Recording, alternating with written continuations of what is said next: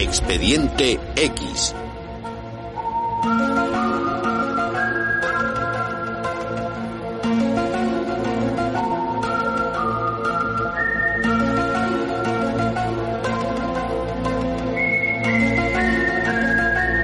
Sucesos paranormales. El gobierno niega todo conocimiento.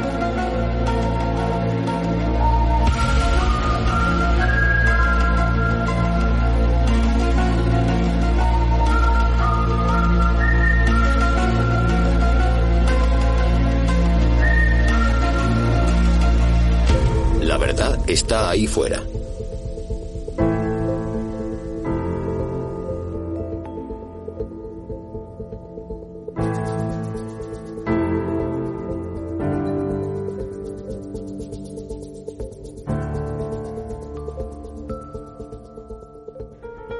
Hola, bienvenidas y bienvenidos a un nuevo capítulo de La Verdad está ahí fuera, el podcast de Expediente X.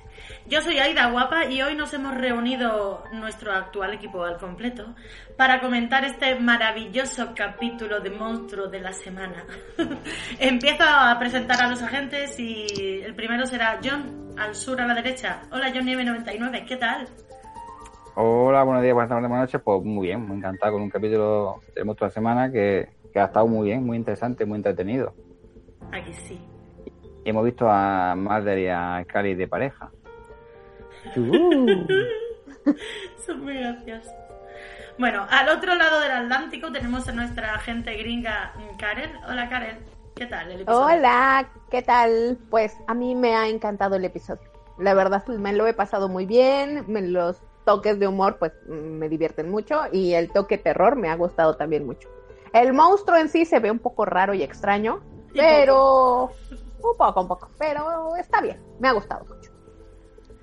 Bueno, y tenemos a nuestra becaria Paula. Hola Paula, ¿qué tal te fueron los exámenes? ¿Estamos esperando el resultado?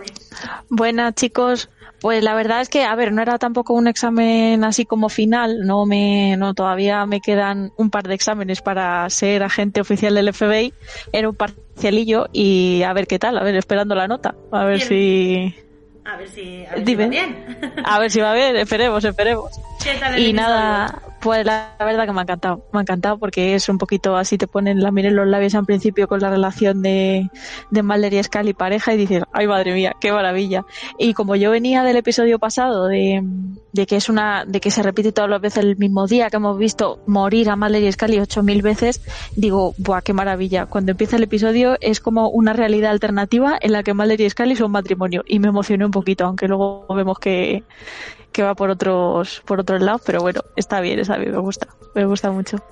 Pues a mí el capítulo me ha encantado y entra directamente a- al, al top 10 de mis capítulos favoritos de la serie.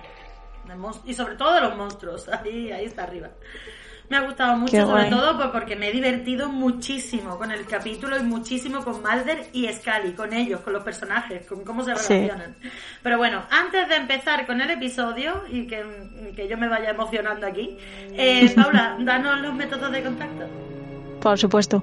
Bueno, pues una semana más te pu- puedes contactar y puedes escucharnos a través de nuestro grupo de Telegram, que es https t.me barra expediente X. Nos puedes escuchar en iVoox, en Apple Podcast, en Podimo y en Spotify. Y nos puedes seguir en nuestra cuenta de Twitter, que es arroba expediente xpod. Y nos podéis mandar comentarios al email expediente arroba. Muy bien, y bueno, para empezar el episodio, bueno, John, empieza tú. Vamos allá.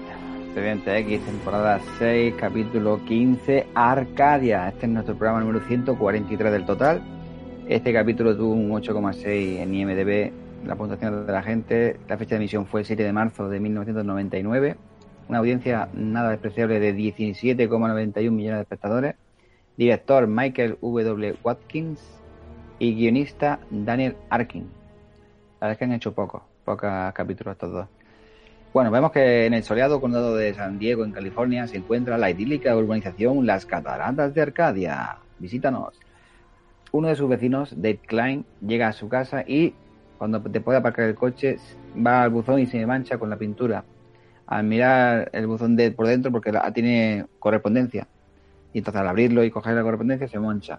Ya que su encantador vecino de al lado, Will o Wing Schroeder, le ha hecho el favor de pintárselo, pues estaba pintando el color siena desierto y en lugar del desierto salvaje, como marcan las normas del vecindario. Tienen hasta una normativa para qué color tiene que ser el, el buzón de correo. Bueno, Dave se queja con su mujer una vez dentro de su casa de que está harto de las normas, que es un coñazo, que vaya por Dios, que diferencia hay entre una pintura y otra.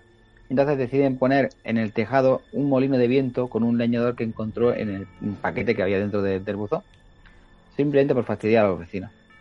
El molino es, el molino de viento es una aspa que cuando el viento le da se mueve y entonces el leñador empieza como a cortar un árbol con una, hacha. Bueno, entonces, más tarde por la noche está sonando el chisme ese que ha puesto en el, tejado y Win se despierta porque oye un ruido en la casa. También se despierta su mujer y le dice a su mujer que se quede en la habitación que él va a investigar. Entonces sigue unas marcas que ve en el suelo hasta que una figura negra, enorme, gigante, le ataca.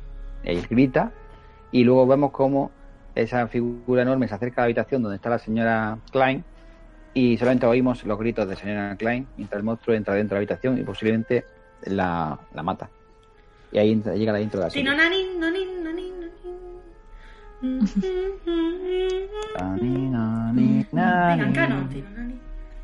Bueno, bueno.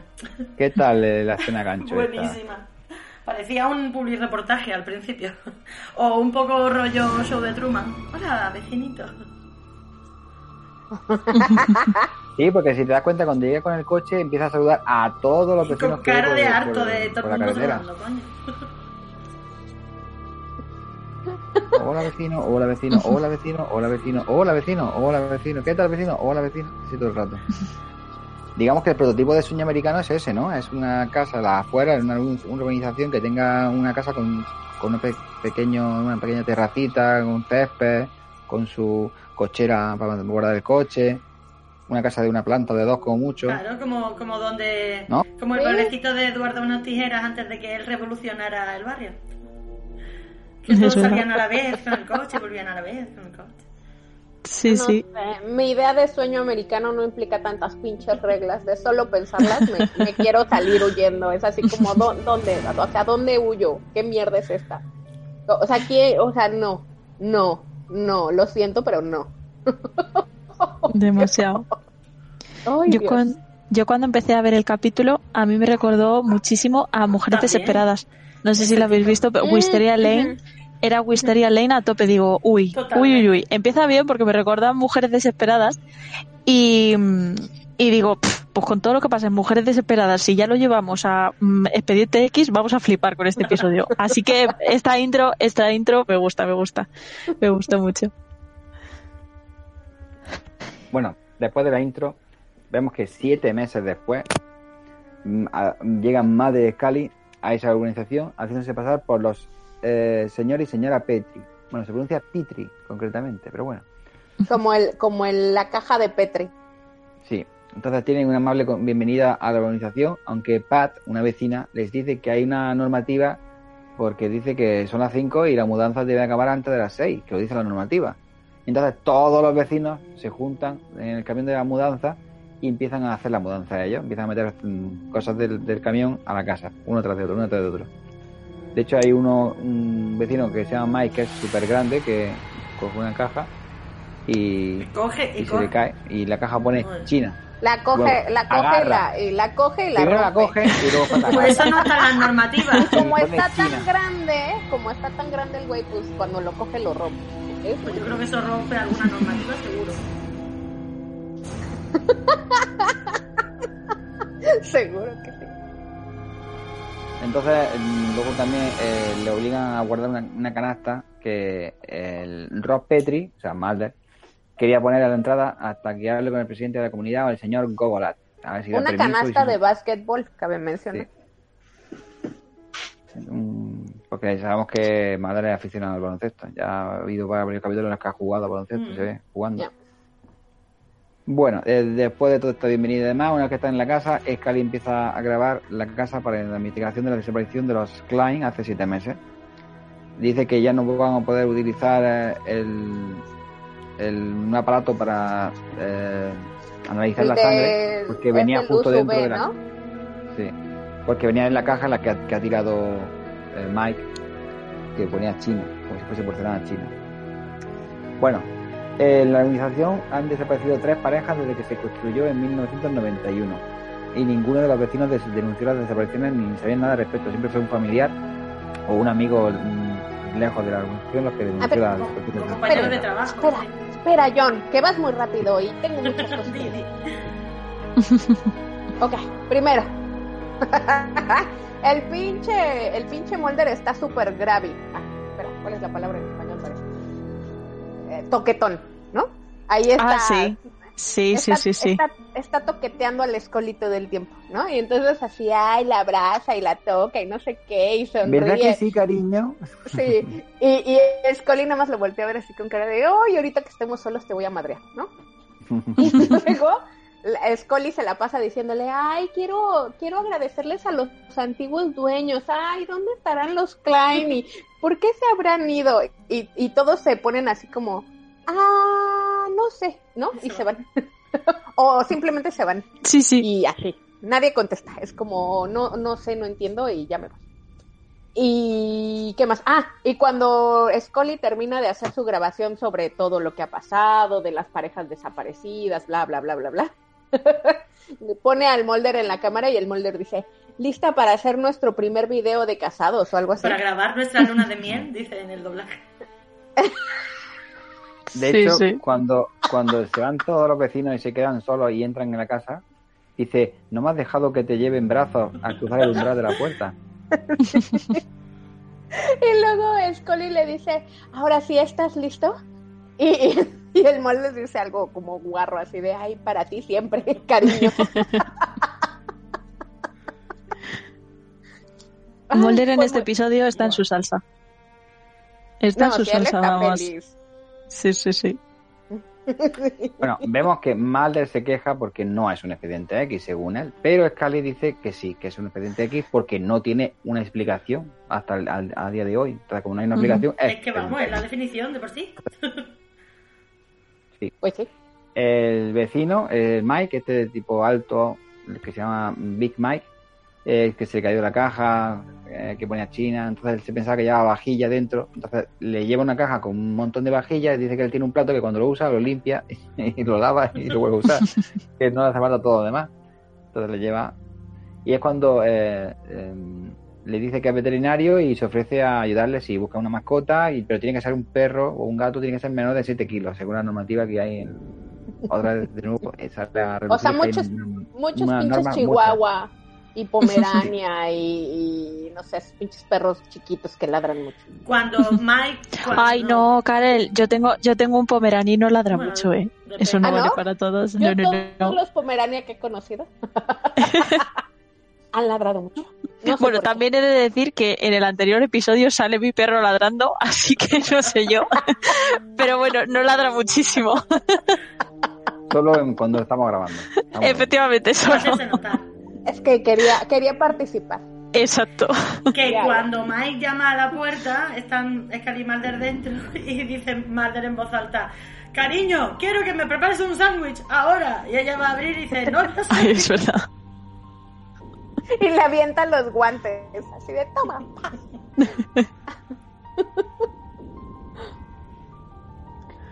Bueno, ¿quién sigue ahora? Venga, Paula, un poquito más. Venga. Esa noche, varios vecinos que están cenando en casa de los Gogolak y, y todos le cuentan a Jim, el señor Gogolak, lo que han averiguado de los Petri, de los Pitri, perdón. Big Mike cree que esta vez es mejor que lo sepan, así como muy intrigante todo, para ayudarles a no incumplir las normas. Cuando va al baño, Jim le dice a Win, vaya, vaya nombres eh, en este capítulo, Jim le dice a Win que Big Mike es un eslabón débil. Más tarde Mike se percata de que la bombilla de su entrada está rota y corre a cambiarla, pero es demasiado tarde. Es que Mike quiere. Porque vemos que lo atacan. Sí, sí, lo atacan. Exacto. Y, y ya Exacto. no. Ya no bueno, ya está. Eh, es que Mike es buena gente, le, le gusta Scully y no quiere que les pase nada. Y dice, es que si le explicamos lo que les va a pasar, por lo mejor no se ponen a hacer tonterías, ¿sabes? Si supieran las consecuencias, quizás... mm, Pero Ah, pero bien, sí, seguirían las pero normas. Win les dice que, que- que no se puede confiar en ellos, que, que ya sabe lo que pasa. Y entonces cuando se levanta y va al baño, eh, pues el Jingo con la este le dice que... Que, que A Mike- conspirar contra el Mike pobrecito. el débil. Yo no sé quién cuerno se queda a vivir ahí ya sabiendo lo que hay y lo que pasa, Porque- ¿sabes? O sea, no, es que... Desde luego. desde el principio. Sí, o sí, sea, sí. esta- por- Sí, porque son siete meses, han pasado siete meses, o sea que... Ah, y recordemos que dicen al principio que esa urbanización ha sido elegida durante seis años consecutivos como la mejor de toda California. La mejor organizada, ¿no? O algo así. No sé bien qué significa eso, pero supongo Yo que tendrás muchos muchos vecinos castrosos diciéndote cómo debes hacer las cosas. Pero mm, os dais cuenta un Digo, poco... por lo que veo, eso es. Pero es que os dais cuenta de que es un poco lo que se ve en esa cena, es que todos están como reportando al presidente de la comunidad. ¿no? Al jefe. Y hay un momento dado, mm, Sí. cuando Mike, creo que es cuando Mike dice esto, no sé, por ahí, por ese momento, hay un momento que dice, le- mira a Pat o a una de las mujeres y dice, "Mi fila- mis felicitaciones al chef. Y entonces todas las mujeres se levantan, recogen los platos, se van, dejan hablar a los hombres, Mike dice lo que tiene que decir y cuando Mike se va al baño le dice al otro que se queda en la mesa, ¿por qué no va a comprobar que encuentra las toallas? Y se queda solo con... Es que todos, es como una secta, bueno, es- todos obedecen al, al líder. Sí, ¿Sí? sí, sí, sí. ¿sí? Sí, sí. Ay, Pues mira, es me acabo. Ay, perdona, Karen. te echa al monstruo. No, dale, Paula. Nada, que es que justo, justo lo estaba, estabas diciendo tú, Aida, esta escena y me estaba acordando de una película de Nicole Kidman y Glenn Close que hacen de que se va. eh, Nicole Kidman es una mm, prestigiosa eh, presentadora de televisión y tal y se va, le da un ataque psicótico y se va a vivir a una zona residencial como esta y resulta que todas las mujeres son robots. Eso es O sea, como de for perfectas, Wife. no sé qué leche. Esa, Eh, esa, esa, esa, esa, que esa película a mí me pareció también buenísima y otra, otra que me recuerda a este capítulo. Es que justo me acabo de acordar ahora mismo. Era eso. Yo de esa me acordé al inicio, así de todo perfecto, todo Sí, perfecto. sí, sí, algo, sí. algo tiene que estar mal. Sí, sí, sí, sí. Sí, sí, también mola. Pues Bueno. esa es, posterior, esa es de 2004. Es Sí. Mujeres perfectas. Sí, sí, sí, sí, sí. Muy Y bien. bueno, la última escena sí. después de que el monstruo ataque a, a Mike es que se ve sangre en el suelo y pasamos a la sangre en el suelo que la está regando Win. bueno, sigue Paula. Está limpiando, eh, limpiando el reguero de sangre. Exacto. Y eso, eh, Sí, sí. sigo un poco. Eh, a la mañana siguiente, Win está limpiando la entrada de la casa, que es lo que acabas de decir tú, Aida, cuando Rob y Laura le interrumpen para preguntar por Mike y devolverle la vajilla. Win les dice que Mike está en viaje de negocios y les invita a cenar a su casa esa noche. Aquí en este momento, Scully le dice, pero si es veterinario, ¿qué negocios? Y dice el Win este, "Ah, pues no sé, alguno. Un negocio Eh. de veterinario. Sí, sí, digo yo. Rob y Laura van a casa del señor Gugolak para ver si se puede, si puede poner la canasta, pero Jim les dice que no. O Estaría bueno que les dijera que sí. Que tiene un sistema que funciona y por eso son una de las mejores urbanizaciones de California. Además, les cuenta que vende muebles nepalíes de madera. Sí, se dedica a eso. Eh, ¿Es de Nepal, Nepal? Malasia, toda esa Si zona. que dice Malder eh, en el doblaje no sé si es que está mal o que bueno supongo que es irónico que Malder le dice "Mm, una decoración muy occidental dice no si es que me gusta ir a viajar a Nepal y todo su, estudiar su cultura tiene toda la casa llena de, de, de figuras. De Mm, tótems, sí. ¿no? De tótems de madera, así Sí. como máscaras de... Es que no sé de qué parte, no soy... no- les dice que, le, que les puede conseguir algunas pero siempre para el interior claro que para fuera de la casa no se puede lo prohíben las normas Que no puedes poner muebles en el exterior. Te digo, ¿quién chingados quiere vivir ahí? O sea, ¿quién? Yo no. O sea, yo ni madre. O sea, prim- no. O sea, no, no, no. Si quiero poner un pinche flamingo en mi césped, lo hago. Muy- Claro. a- aunque se vea súper hortera. Sí, sí, desde luego. Muy bien, continúa. Eh, en la cena con los, es- eh, no sé cómo se pronuncia, Schroeder, eh, Rob les cuenta que ha hablado con una clínica donde trabaja Mike y que no saben nada de él. Y a que a Laura le encantan los ovnis. Esto es buenísimo, ¿eh? Porque es que Scully se queda como la madre que te parió. Mm, cállate, cállate, anda. Con todo el coñazo que me das con todo el tema este de los ovnis. No, es que le preguntan, ¿y cómo, y, cómo, ¿y cómo se conocieron? Me dice, en una convención de ovnis. Ya, Fíjate, sí, no, es que es a ella que le gusta. Todo el tema Sí, sí, este, sí, de la sí. piedrecita, de- Y empieza a mencionar así las piedras, lo esotérico, la energía. Y, y, y Eusco- la cara de Scully es un poema así de. "Hijo Sí, sí, sí, tu-". sí. Scully habla con Cami, pero se les escapa el perro por una alcantarilla y Scully encuentra el colgante de Mike dentro. Es que resulta que los veterinarios o, o los que se dedican a la medicina tienen como un colgantito así específico. Yo no sé mucho del tema, pero vamos, lo deduje por lo que Sí, eh, por lo que salió que Mike eso. Yo no, yo tengo uno de esos. Debería Un palo. conseguirlo. Consíguetelo, claro. Pues como identificativo, ¿no? Que, que, que dice que te dedicas a todo el al tema de medicina y eso. Sí, es, es el símbolo, creo que de medicina. No exactamente veterinaria, pero de, de médico. Ajá. Y bueno, es el que encuentra a Scully cuando va a rescatar al chihuahua de la alcantarilla. Cuando el Yo perro nunca sale, he ay, visto sí. un chihuahua meterse a una alcantarilla. ¿Lo Ya. hacen? No sé. Es una No sé, rata. qué raro. Claro, pues como rata que es, pues se mete por donde cabe. Sí, sí, desde Oy, luego. oy, oy, oy. Un saludo a la gente Que que, tiene tienen. ¿eh? Ah, mira, a mí el único, el único paciente que me ha mordido ha sido un chihuahua. Entonces no, no les tengo mucho aprecio. Son las ratas de los perros. Perdón, continúa. Eh, a ver, en la cena. En la cena hay un momento, no sé cuándo es, pero Mulder hace una broma así que no, y se quedan muy serios los los Roder esto y Ah, sí. Scully Así como una Ah, sí, pero Es no me verdad, acuerdo sí, de sí, sí. tampoco, broma. pero la risa esa falsa y medio cortada al final. Ah, estaba, estaba hablando de los delfines. Que si no- Que si, que si ellos no comían delfines o no sé qué. Sí, es que dice Ah, que ellos ¿Cómo era compraban puro Dice- atún que, que era seguro para los delfines. Y dice, y Mulder dice, ay, pero los delfines son deliciosos. Exacto, exacto. pero está muy bueno. Sí, sí, sí, sí. Y entonces, pues Scully tiene que hacer la risa falsa así de, Sí, sí, sí, sí. ay, Dios. Exacto. Eh, cuando el perro sale de la alcantarilla, eh, Scully le toma una muestra de, del hocico que se había manchado de algo y vemos como unos ojos los observan desde la alcantarilla al mancharse. Esto da mucho mal rollo, ¿eh?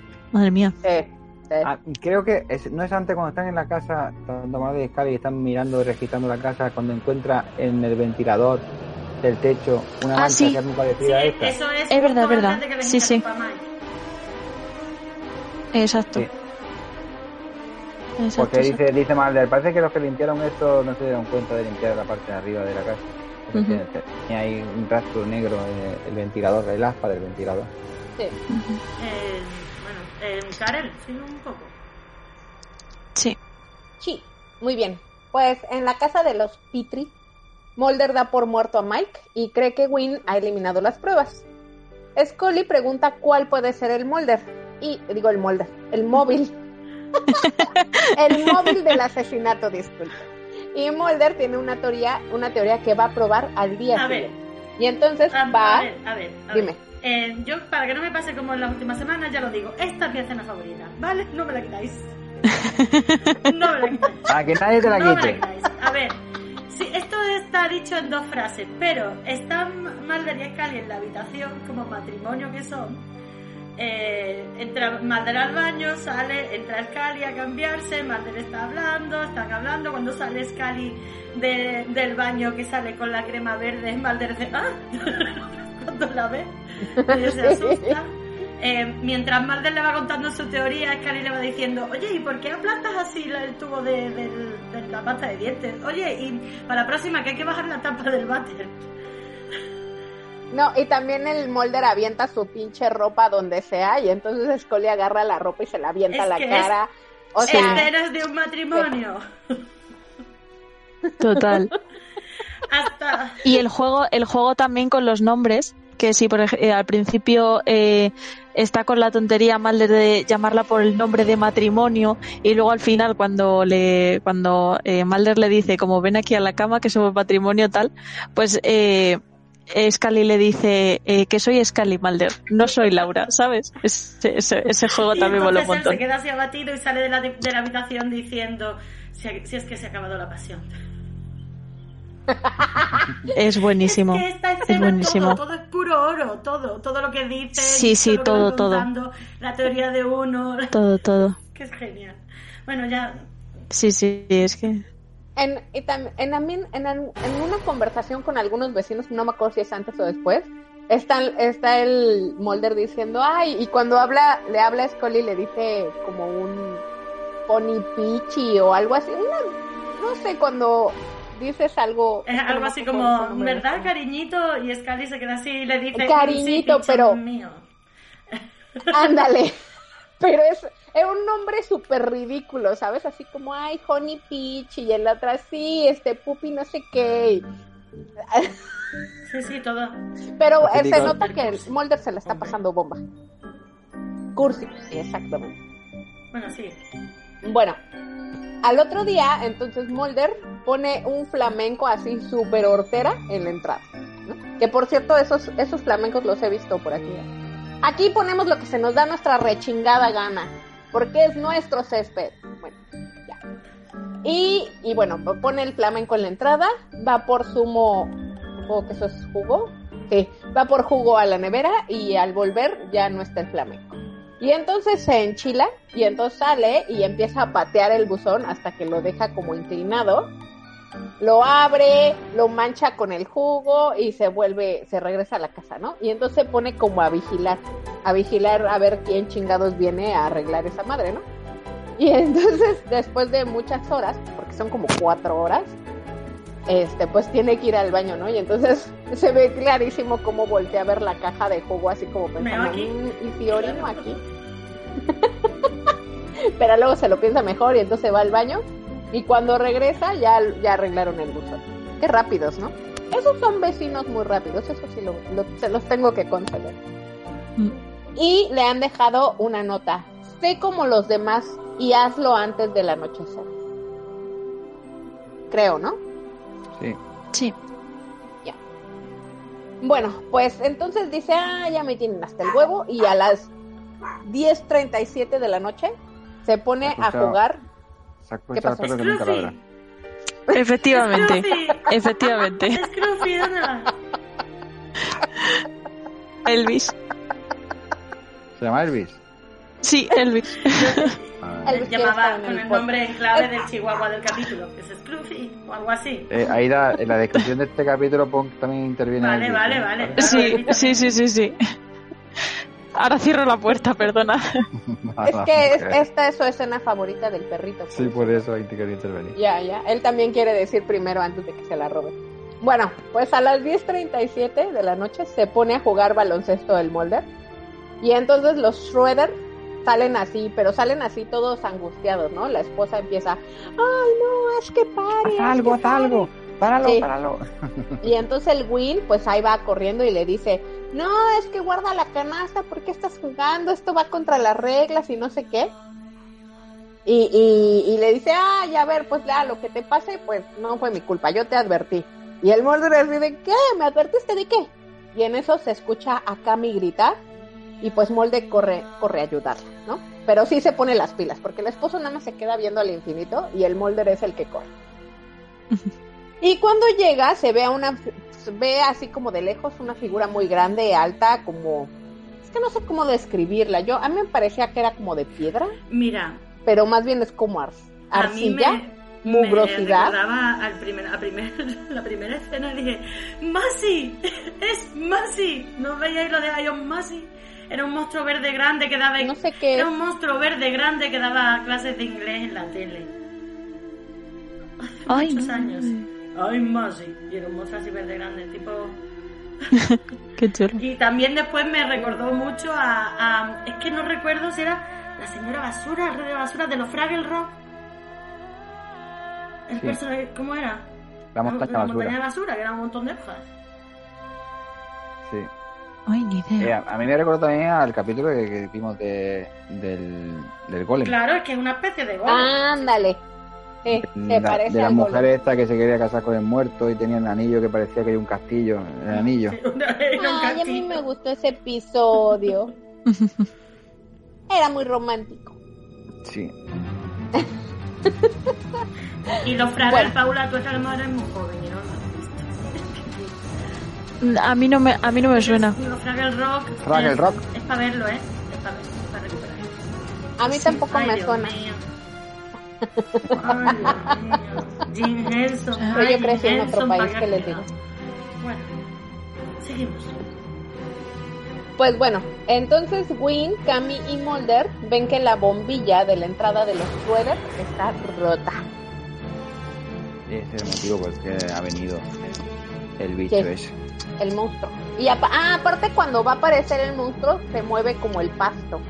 Vemos que el, que el pasto como que se Se mueve. un bulto. Lento, Sí. pero Como un topo que hace un agujero en la tierra y va andando debajo tierra. Y se ve el agujero moviéndose, el, el bulto. aquí es. Bueno. Venga, Aida, Bueno, sigue bueno, tú. vemos como alguien. Bueno, se ve que la canasta de Mulder la están guardando en el garaje, no sabemos quién lo hace. Y entonces Scully llega en coche a casa.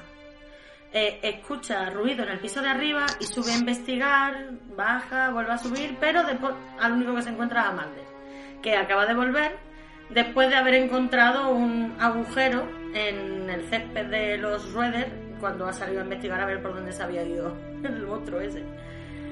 Eh, y le dice a Scully que, que el caso sí que es un expediente X y que alguien les está ayudando. Ya está contento, ya está más, ya está más animado. Ahora sí, dice, ay, está chido, entonces sí. Win va a casa de los Gogolak y acusa a Jim de hacerle lo mismo que él tuvo que hacerle a Mike. Porque mm, aquí vemos que él fue el que le rompió la bombilla a Mike. Pero Jim le dice que se está equivocando, que, que piense bien lo que está diciendo. Y que, eh, que no se preocupe, que solo son sus vecinos, que son unos alborotadores y que ellos solo se están buscando, que no se tiene que preocupar por ellos. Porque aparte, es que a mí lo que me gusta es que este, cuando están en tu escena favorita, la- Aida, el Mulder le dice, ay, es que todas estas reglas, seguro que tú encajas Es muy bien. verdad, Y Es verdad. Scully voltea y le dice, y tú no. es cierto, es cierto. Esa es otra de las perlas. Ya. Eh, bueno, eh, ahora soy yo la que está perdido.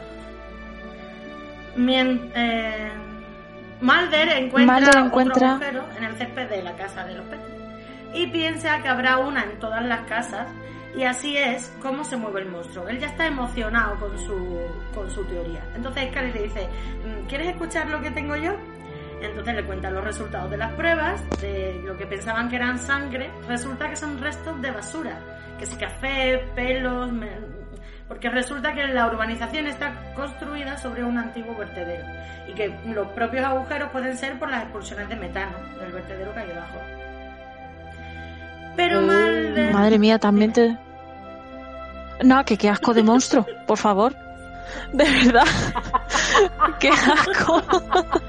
Es que es verdad, ahora que lo pienso, no sé si alguien, las personas que hayan trabajado en un bar como yo y hayan preparado cafés, si alguna vez habéis visto el cajón donde se vacía el cazo de café después de hacer cada, cada café, antes de poner una carga nueva, esa bolsa, esa textura, todo ese café húmedo que se queda ahí, eso, eso es este uy, bicho. uy. Se parece mucho. Ay, Sí, qué claro. asco. Madre sí, mía. Sí. ¿Sabes qué? Me recordó los de, el, no sé, eh, bueno, el viaje de Shihiro, Sí. que ya ven que hay un monstruo de basura. Y Sí. hay un monstruo que es solo de basura, de, de todo lo que vertieron en, en el río y en los Ah, mares. Sin cara. Pues es ese. Este es, es el monstruo de basura. Es verdad. Bueno, mm, cuando Mulder escucha la teoría de las pruebas que le ha dado Scully, él cree que todo está conectado, que todo tiene sentido, que una cosa no quita la otra. Y los cuerpos de los Klein cree que están enterrados en el césped de su casa. Al día siguiente, entonces, pues los Petri traen una excavadora al barrio para construir un estanque, porque no es una piscina, es un estanque. Y las normas no prohíben los estanques, que es la mirar el libro. para horror Y de paz. aparte va a ser muy relajante. Es que aparte todos los vecinos están ahí congregados alrededor y están horrorizados, así horrorizados. Y, y, y el molde no, o sea, no se anda con chiquitas. Él dice, ah, ya me tienen hasta el huevo, así que voy a traer una excavadora. Y entonces la pinche excavadora haciendo el hoyo y entonces la vecina está, dice, ¿qué te pasa? ¿Qué estás haciendo? No puedes hacer una piscina, va contra las reglas y el otro, no, no, no, no va a ser una piscina, va a ser un laguito relajante. Te va a ser, aparte va a ser un laguito, va a ser muy relajante. Y al, al Dios, fondo también está Jin mm, Gogolak, era así, y Win, que ya Jin le está diciendo, ven, ya está, déjalos que se caen en su propia tumba. Que se mueran. Por la noche, pues Mulder sigue ahí dentro del agujero. Dice, Cali ha salido a verlo. Es que no ha encontrado nada, ¿no? Bueno, pues nada, venga, vámonos. Que a lo mejor que los cuerpos no están aquí. Pero entonces Mulder al salir ve que el molino este de viento del leñador está en la pala de la excavadora. Y cuando lo ve, cuando lo examina, ve que está fabricado en Malasia. Y dice, ay, pues yo voy a, ya sé quién lo ha traído. Ya sé de dónde ha salido esto. Y decide ir a hablar con Jim. Y dice que hay que traer gente para excavar más profundo. Y cuando Mulder y Scully se van, una mano sale desde el fondo del agujero, así, de charquito. Chan, chan, chan. Bueno, pues John, ¿quiere seguir? Bueno, Scully pide el equipo de forenses por teléfono, pero oye ruido en la casa, así que sube a la habitación a buscar su pistola, pero no está.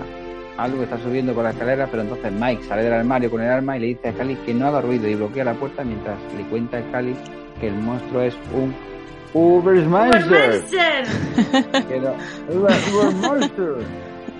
Que lo provocó los primeros propietarios y que él rompió la bombilla de Le dice, oh, ojo, le dice que es, le dice entrar. que ojo por ojo porque a él le falta un ojo de haberse peleado con el monstruo. No, yo nunca. Lo siento. Apenas lo entendí. Ay, disculpe.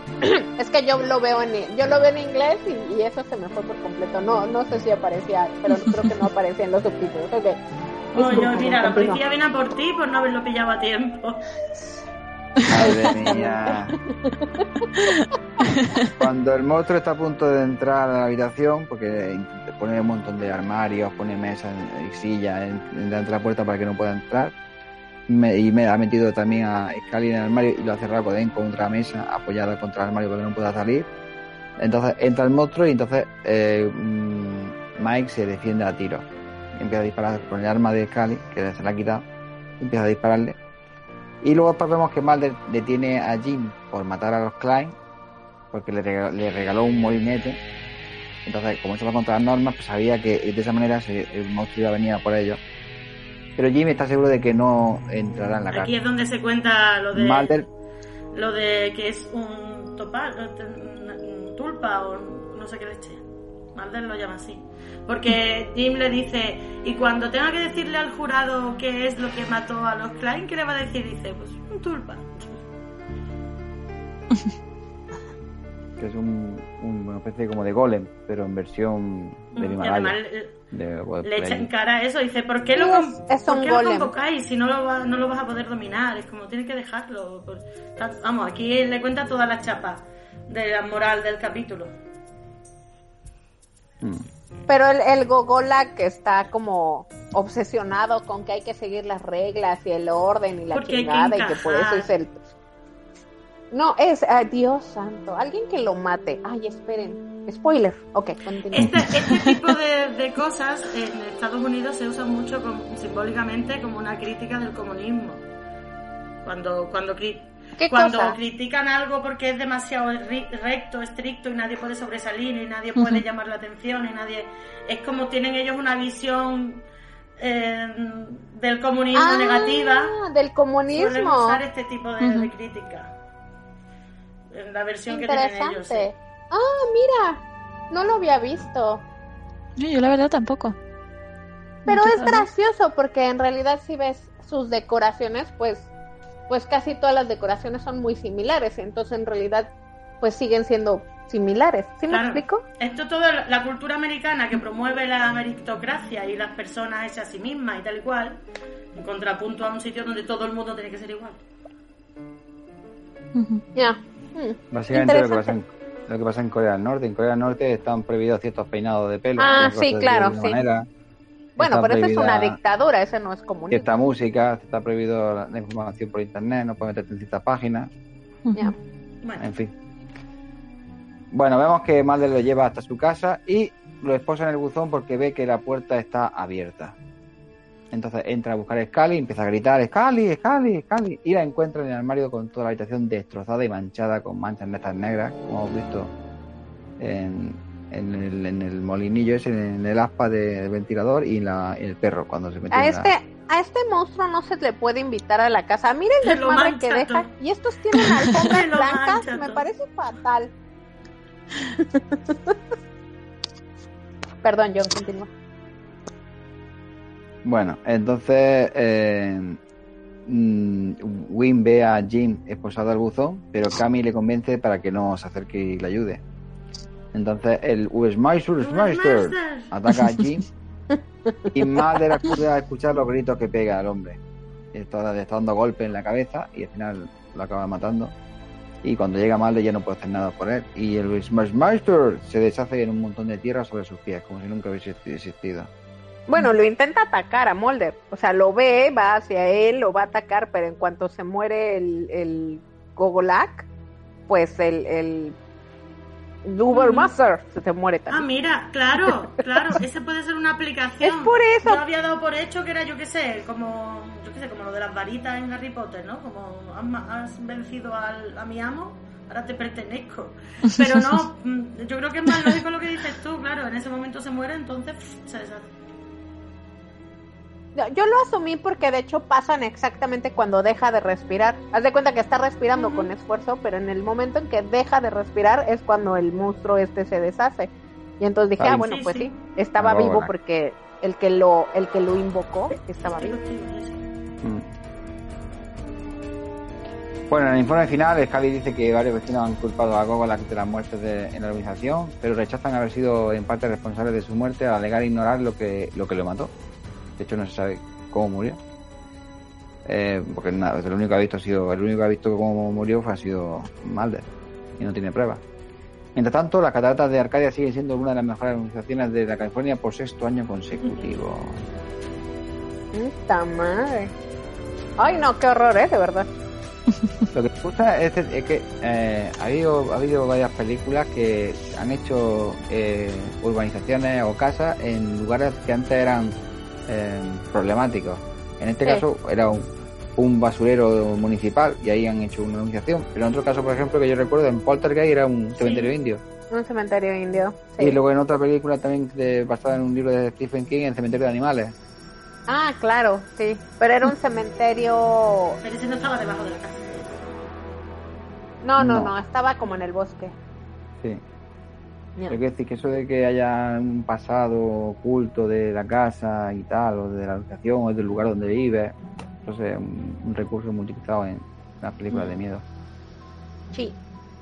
Bueno, vamos a las escenas favoritas, ¿no? Para que la pobre Aida ya pueda decirlo. Vale, no, yo la mía ya la he dicho, no voy a extenderme más. Es maravillosa y es la mejor escena del capítulo y de los últimos capítulos, si me apuras. Y bueno, ¿y vosotros qué tal? Bueno, A ver, John, di la tuya. Pero no decimos nada de director, de guionista. y Ahorita. Primero, primero tú- las tú- escenas. tú dale a primero las escena. escenas, venga, dale. Bueno. Mi escena favorita es... eh, No, es, es que son, Son son tantas. varias. Pero bueno, si me tengo que quedar con una, me voy a quedar con la, con la primera llegada de Madre y Scully a la organización. O sea, cuando llegan por primera vez y entonces cuando llega el otro dice, no, no, son las 5 y a las 6 ya no puede haber ningún tipo de mudanza aquí, vamos, tenemos que ayudar. Y entonces Madre y Scully están combinando todo el rato, observando todo, eh, haciéndose pasar como que son pareja. De vez en cuando Madre se acerca a Scully, la abraza y dice, ¿a que sí, cariño? Yo flipo como todo el mundo se pone las pilas para, para mover cara. Es que no tienen ellos casi que coger nada. Durante, Bueno, sí, durante todo ese rato, eh, entre ellos siempre No se cogieron como- nada, de hecho. Como pareja, sí, no, no llegan a coger. Qué triste. Porque, porque se apagó el amor. No, bueno, no. Pues toda esa primera escena está muy chula. Y sobre todo cuando llega ya una vez que llegan a casa y entonces es cuando Cali saca para investigar, saca la grabadora, empieza a grabar con la cámara de vídeo. Y, y Male todo el rato haciéndole puntilla. Ahí ves que no me ha dejado que te cruzara el umbral de la puerta con, en brazos, como suelen hacer los recién casados. Ese tipo de cosas. Pues sí, muy buena. Karel, ¿cuál es la tuya? Ah, a mí creo que el ataque del monstruo es el fin, el último ataque del monstruo al, al Gogolak me, me gustó muchísimo, me el, porque aparte ya me tenía hasta el huevo el pinche Gogolak, ya, ya estaba yo deseando que lo mataran desde hace un buen, y entonces fue como muy es satisfactorio ver su muerte por su propia creación, ¿no? Y entonces así, porque aparte no hay lugar a dudas, ¿no? O sea, lo agarra, lo madrea, y en eso cuando se va hacia el molder, yo dije, Santo Cristo Redentor. Y ya cuando veo que deja de respirar, dije, a huevo, ya, ya estuvo. Y se deshace y dije, ¡eh! Todo bien. Aunque sabes qué, lo chistoso es que no sé bien cómo va a ser su reporte Scully, porque Scully nunca lo vio, creo, ¿no? No. Bueno, no, sí, sí vio algo porque pues se metió a la habitación y eso. Entonces, no sé qué, qué va a poner en su reporte Scully, pero, pero como quiera que sea, esa es mi escena favorita. Muy bien. ¿Y Paula, la tuya? Pues a mí me lo habéis quitado.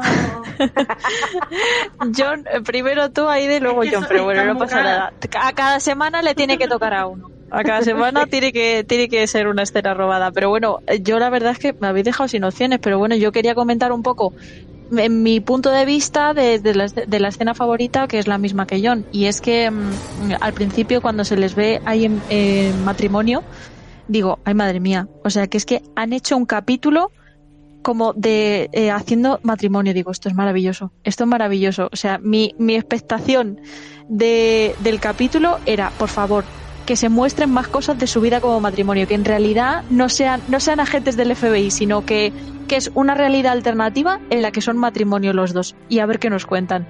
Pasa que luego ya cuando se, eh, eh, Mulder la está sobeteando todo el rato y ya se quedan solos y Scully, Scully le dice como, che, quieto, deja ya el sobeteo un ratito.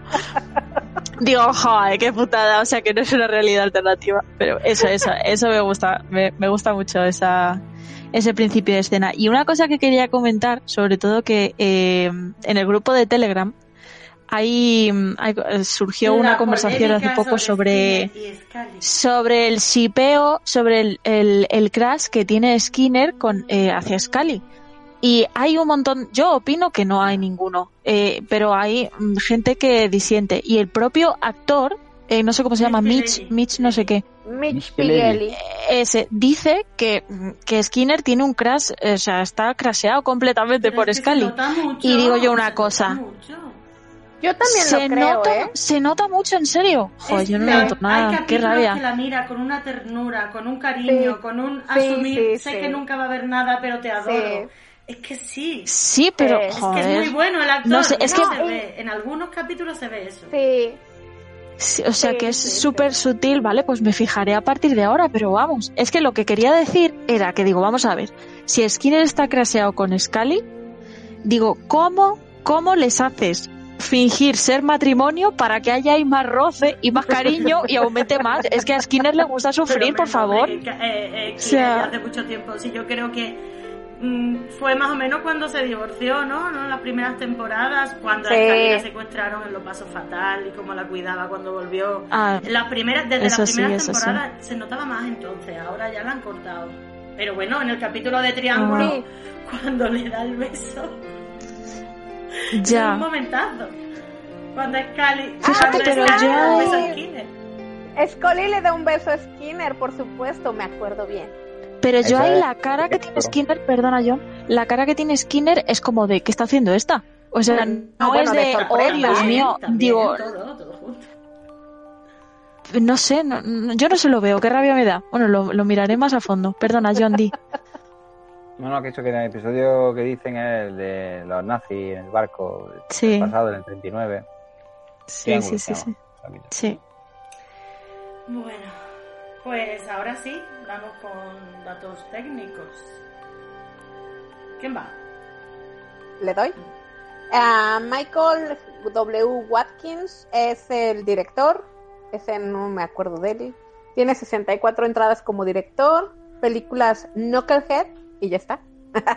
y series Monk al descubierto, Justified, La Ley de Royal. Seriaza. Royal no, se nota, se nota.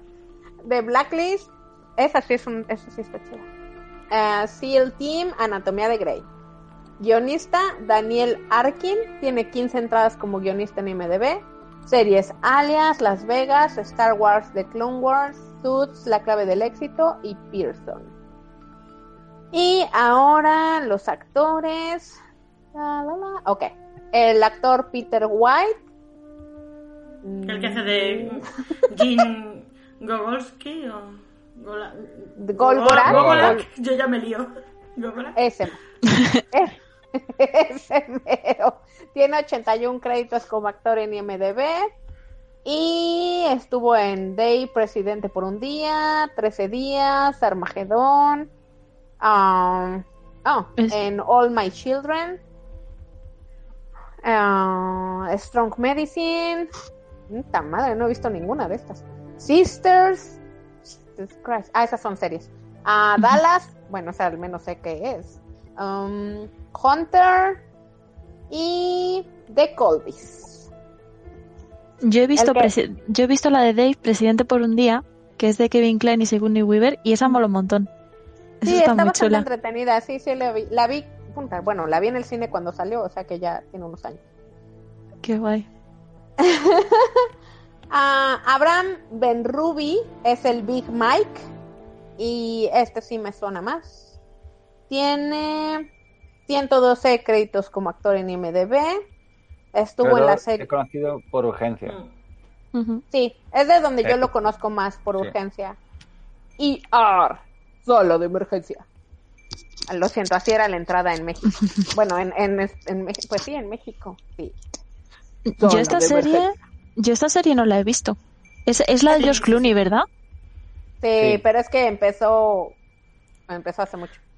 Es- Y me- y me la- ¿Me la recomendáis para verla? Si te gusta la Sí. serie de médicos, sí. A ver, he visto Sí. House y House me encanta. Sí, O pero sea es, que- más, no es House. es más New Amsterdam. es más como Grey's sí. Anatomy. Ah, vale, vale. Vale, vale. Es más como Grey's Anatomy, ya te lo digo yo. También Vale, vale. sale en Bosch, más reciente así. Sí, en Bosch. El- una serie que se llama Es Pony. ah, Pollo Robot. Esa es una serie, no. no, no. Pollo Sí, no, Robot. Robot Chicken, se llama. una serie de animación, es que hace también es actor de doblaje. Ah, ok, ya. En los Bark Skins. um, la, la, la. Ah, En sale en Chicago Fire. Y en Qué Parker buenos Lewis nunca están. Ah, Parker Luis nunca pierde. Chicago Fire vi como cuatro temporadas porque todos están bien buenos. Ok. Ah, esa es la razón por la que la vi, no mintamos. American Dad. Ah, es actor de doblaje también, como dice Aida. No conozco ninguna de estas series. APB. Lo que sea que eso signifique. Y. Y no veo ninguna película de relevancia de los siento. Sí, pues sí, lo he visto más en series. Memphis B, tú, tal vez allá tiene rato. Ah, Men in Trees. Y creo que ya está. ¿Quién sigue? Pues a ver, eh, la Debra Christophers. Espérate, Christopherson. o Sí, Christopherson. Que es Pat, la vecina. Que a mí me suena, me suena mucho porque, bueno, la conozco de ver eh, 911, la serie, que trabaja en el Dispatch. ¡Ay, Y cuando vi 911 me sonaba mucho y es porque era Laila en Carnivale, otra seriaza. Ah, sí, ella es la jefa del 911, o sea, del, del, del lugar de 911, claro. Bueno, y también salía en. Outcast, una serie que yo empecé a ver hace años, me gustaba, pero... Ah, mira, ya ha salido también en American Horror Story, Sí, según estoy viendo. en un capítulo, sí, en Navy, en guay. Mentalista, de Young and the Restless, Restless en Wits, y en películas como El Intercambio, eh, Inalienable... Oh, qué peliculón, Dios mío. Qué peliculón el intercambio. No sé cuál es esa. es de, es de Clint Eastwood y Angelina Jolie, que es, es de la década de los años 20, creo que es, que es eh, secuestran Ah, al hijo de. Angelina Jolie y le, y le traen a un hijo que no es el suyo y tal. Es un peliculón. Sí, ¿Cómo sí lo hace vi. ahí? O sea, Angelina Jolie aquí es Dios. Madre Ella- mía.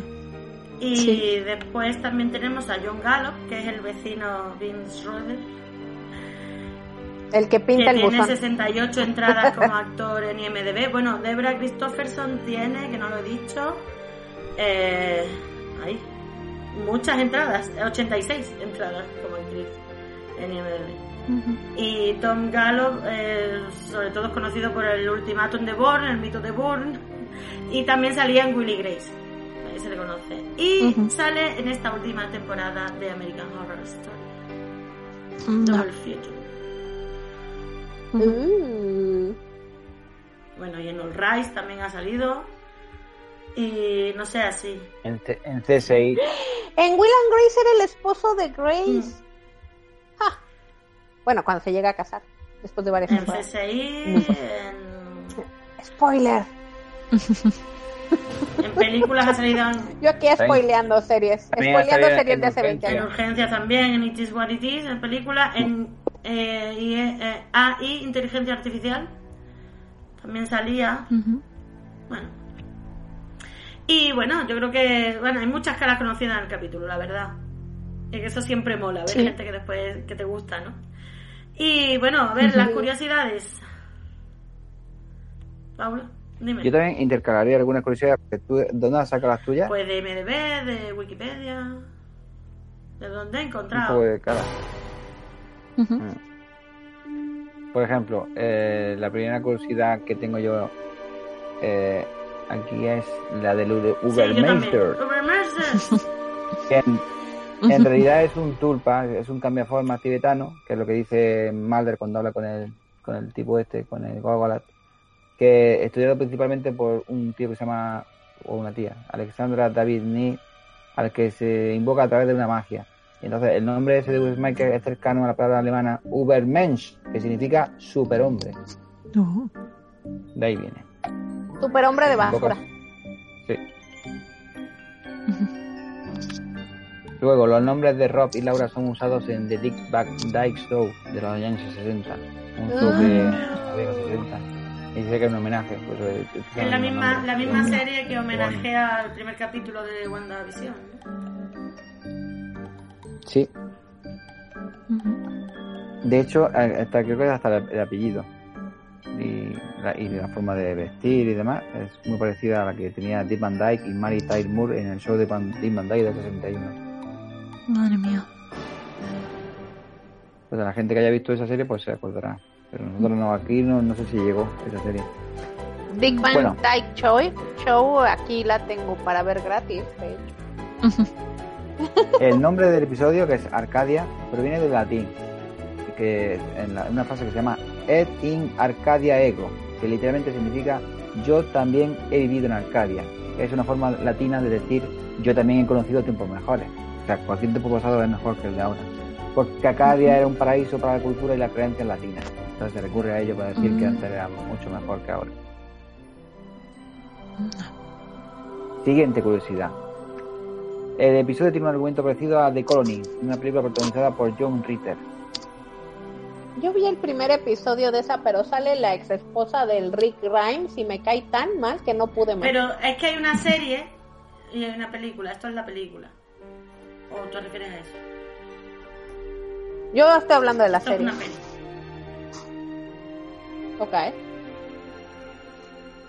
Pero ¿qué pasa en la peli? Porque en la, en la serie es de unos alienígenas que tienen ya dominado el mundo y, Pues y están Yo- acabando con los que creen los humanos no más he visto débiles. la película, pero supongo que será, pues si dice que el argumento es parecido, pues esto es un- será una urbanización también donde pasan cosas.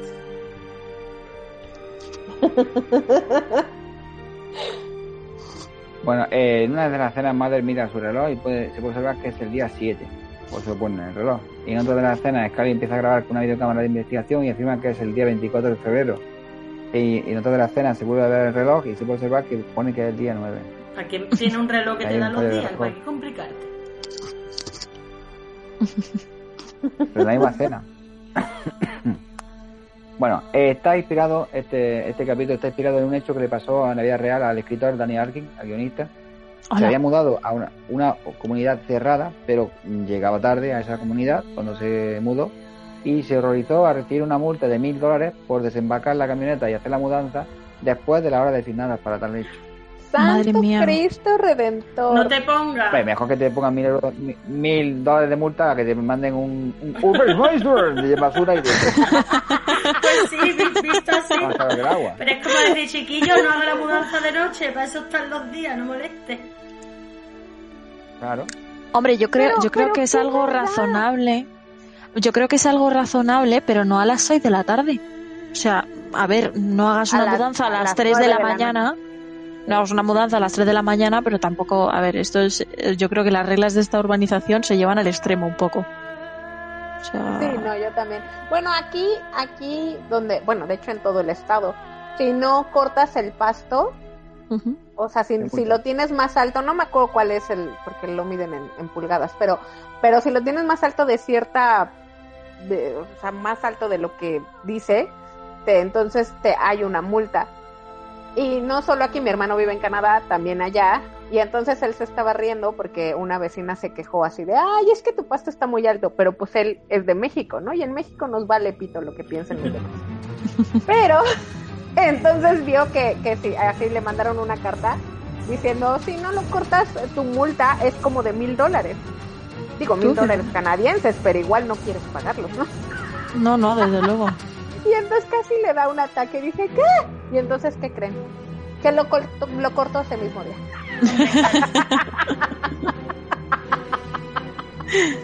Así que bueno, supongo que sí. no puedes Bueno, mira. tu pasto. Hemos tenido una mini sección de en Gringolandia. No, no sé, no, yo no sabía que eso se hacía, pero, pero supongo que eso en España no sucede, me imagino. Ni No, idea. no, no, no. Por cierto, Carol, me encanta como eh, me pasto eh, es césped, ¿no? Me encantan, me encantan, me encantan las palabras que Claro. Las palabras que dices. me encanta, me encantan. Sí, el césped, disculpa. No, no, no, vamos, al contrario, si yo con tal de saber más palabras, a mí me encanta, vamos. Fíjate, me gusta más pasto, o sea que Ah, mira, muy bien, ya. El pasto.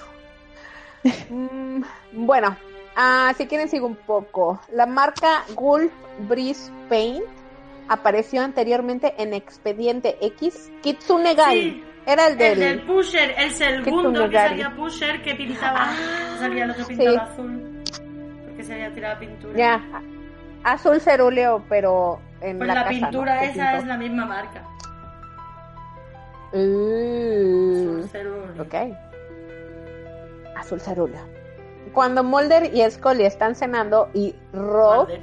está discutiendo cómo conoció a Laura en una convención de ovnis, él le dice que a Laura le gusta más creer que los ovnis existen. A lo largo del programa, Mulder es el creyente y Scully la escéptica.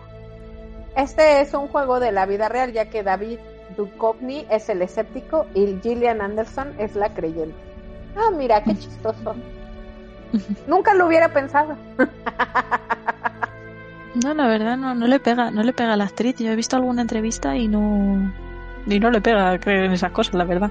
O sea, No, yo, yo creo que será más, no tanto, no tanto al extremo como, como el personaje de, de David Duchovny, pero que será que, pues que quiere creer que hay algo más allá de la, del planeta Tierra. Yo creo, no que se lo lleve tan a Un rajatabla. vamos. momentito, eh, John.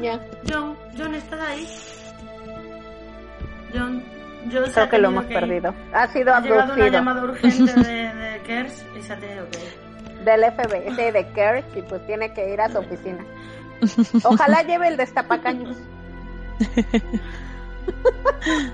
Bueno, sí. Bueno, pues la NBC le dio a Abraham Benrubi unos días libres de urgencia, de urgencias la serie, en 1994 como estrella invitada en este episodio. Anda, qué guay. Era, creo que era uno de los que limpiaba o un enfermero o algo así, no me acuerdo bien, un, algo así en, en Un. Ujú. Sí, no, era, sí era del staff, pero no era un médico. El día en que Mulder y Scully comienzan su investigación es el 24 de febrero, que es un día después del cumpleaños de Scully. Uy. Ay, mira, qué bonito regalo.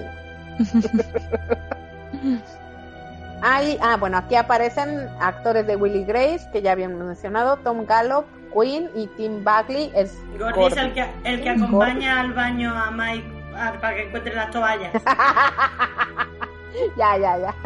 Qué, qué extraña cosa para deshacerte de eso, ¿no? O sea, porque en México lo que decimos es, váyale, vete a ver si ya puso la marrana. Pero, bueno, no, no es muy elegante ni, ni, ni muy cortés, pero, pero, pero si quieres que alguien deje la habitación, pues eso le dices. Pero esta así de, ay, sí, abajo están las, no sé qué, los limpiadores. Tú ve a ver que lo encuentre. ¿Qué es eso? Bueno, la empresa Pier 9 Imports, que está en la pegatina de la perinola, es una obra de teatro en la tienda Pierce One Imports. ¿Qué es una perinola? Eso quería preguntar yo también. Eh, Perdón. Eh, la- Dice pegatina de la perinola, no sé qué es una perinola. Ni idea. Eh, ¿Son eh, puede que sea algún anuncio, algún soporte de la calle, un, un no sé. Un, A ver. un- Peonza pequeña que baila cuando se hace girar con los dedos pulgar e índice un pequeño mango que tiene en su parte superior. Ah, ya sé qué es. Ok, son como... ¿Ustedes no jugaban eso? Es como esas cositas que, que ruedas y que dicen todos ganan o todos y no se estará uno, refiriendo, no se estará refiriendo al- a lo que encuentran al molino este con el leñador. Tal Cuando vez. Puede ser. La empresa de esta que es importado por Pier Import de, Malari- de Malasia. No sé. Ah, sí, es eso, porque sí lo, lo ve, lo voltea y dice que es de Pier 9 Imports. Ok, sí, es eso. Ah, Perinola, órale. El, cacha, el Muy cacharro ese. El cacharro es eso. Este episodio tiene lugar en julio de 1998 y febrero de 1999. Claro. Cuando murieron los Klein y cuando lo investigan los Petri. Ah, claro, por supuesto que tiene sentido. Y, y esta es la segunda vez que vemos a Mulder usando un reloj Omega. El primero fue en lunes. Tal vez se lo Ok. regaló Scully de, de cumpleaños. ujú. El episodio pasado. Ya, ya. Y déjame ver si tengo alguna otra cosa por aquí. Curiosidad. Um, No sé, yo creo que en principio, si no encuentras nada más. Eso es todo. no, creo que ya. Ya estuvo. Muy bien, pues ya, acabamos el episodio. Tristemente, el John fue abducido. Es que yo Pero- creo que se le, le han debido romper una bombilla o algo y ha venido el monstruo basura. bombilla. ¡Corre! Sí, ha tenido que salir corriendo. Ay, pobre John. Pobrecito, pobrecito.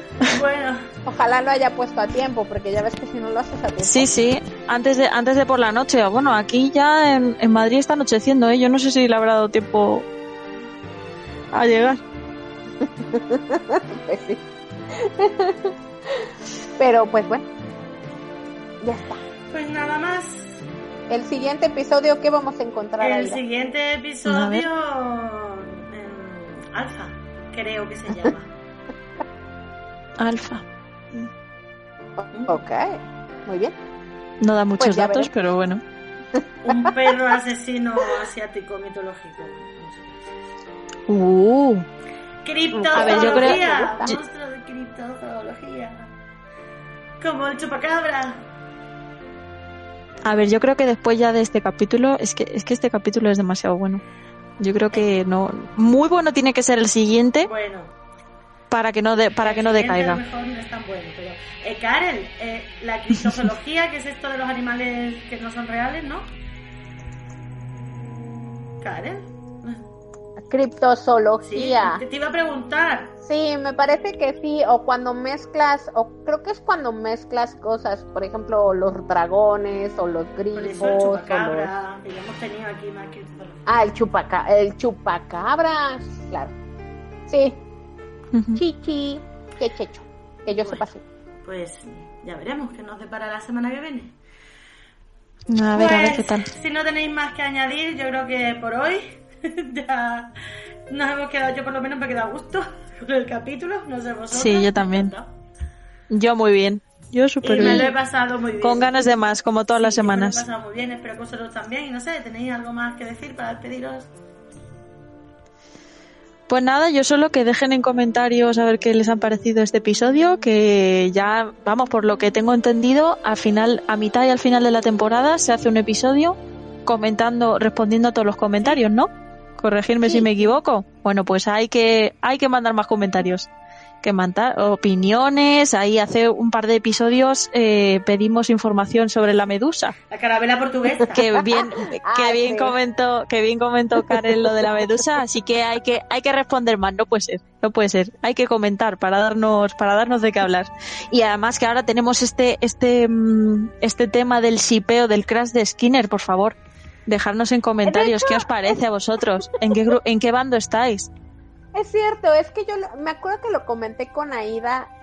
Estoy casi segura que quedó en podcast, pues, porque luego comentamos cosas fuera del podcast, pero estoy casi segura que lo comenté con Aida, pero hace como tres o cuatro Claro. temporadas que yo veía a Skinner especialmente alto y varonil cuando estaba cerca Scully. Y entonces justo estábamos discutiendo si era algo del personaje o era algo del actor, ¿sabes? Ah, Porque aparte, bueno, o sea, eso lo comentamos hace tiempo, fue hace, no sé, hace como tres temporadas tal vez. Mm. Pero ahora viendo a la esposa de- del actor Pileggi, que es, a ver a ver pues es peligrosa, chiquita, menudita, pues dices, pues igual era del actor, Igual es que... ¿A que qué Sí, me- sí, es... que así es les gusta. tipo de- así le gustan. Espérate a ver eh, no me lo puedo creer pero Sí, si es salió, es muy fuerte pero si es prácticamente. Es muy parecida a ella, o sea, Es, pero como- estoy viendo una foto aquí súper antigua que es que prácticamente tiene el mismo pelo. Uy, Ajá, uy, sí, uy, es- es uy, uy. es más, es más guapa ella, o sea, la, la actriz es más es de Scully. Ay, Dios, se me fue su nombre real. Gillian, Gillian Anderson Es- es, más guapa, pero pero sí tiene el tipo, ¿no? Así como chiquita, menudita, sí, sí, sí, sí, tal cual. Uy, que se le ha visto todo el plumero. Le acabo de ver todo el plumero. Buah, buah, entonces- claro que sí. Sí. Y entonces Es que justo este comentamos dato- hace mucho que yo decía, es que yo siento que él es como más macho alfa en las escenas cuando está Scully. Y entonces no sé si es porque el personaje Ah. esté indicado en el personaje o si porque el, el actor, pues, no lo puedes evitar, ¿no? O sea, cuando estás con alguien que te atrae, Claro, pues claro, claro. Finalmente no lo puedes evitar. Yo, el Eh, actor total, no ¿eh? lo sé, pero que el personaje tiene eso, yo que yo sí, yo lo, yo creo que sí. Yo creo que sí. Y si lo dice él, pues ya es que estamos discutiendo hechos. No, sí, sí, desde luego. Sí, sí, es que es, es que es irrefutable, ¿eh? completamente. Sí, sí, Pero desde vamos, que luego. sí que Yo ya te digo, yo me rindo. jugar a buscar esas miraditas, esos momentos. Exacto, exacto. Yo, yo animo a los que, a vosotros, vamos, incluso a Aida, Karel, podéis comentar escenas en concreto en las que veáis vosotros esa sensación. Yo la verdad es que me quedaría mucho más a gusto, me voy al, al minuto, al episodio, lo veo y entonces yo ya me quedo tranquila, de verdad. O sea, Estoy y segura que alguien ha hecho ese, ese estudio que mencionas, seguro, porque son unos clavados de los expedientes X. seguro, seguro. Pues vamos, si entre de esos estudios lo ha hecho alguno de nuestros oyentes, por favor que lo ponga en un comentario. Sí. y pues bueno, este, nos vemos la semana que viene. Muchas gracias por acompañarnos si llegaron hasta acá. Y, Y- ah, sí, y tengan cuidado con, con las cosas sorteras que ponen en sus en sus pastas. ¡Qué Halloween! Exacto. Uy, sí, ahora- y ahora además qué peligro con toda la Mira, decoración que se pone. Mira, John acabamos de dar un, habrá puesto una calabaza además. acabamos de dar una idea de disfraz. Os podéis disfrazar de Ubermensers con un montón de mierda por encima. Exacto, exacto. Coges una sábana, la mancha entera la pones negra, te la pones por encima y tiras para la calle. Pues sí, muy bien. Bueno, pues nada, encantada de, de que estemos aquí, que nuestros oyentes espero que se lo hayan pasado igual de bien. Y nada más, nos vemos la semana que viene. Chao. Hasta luego.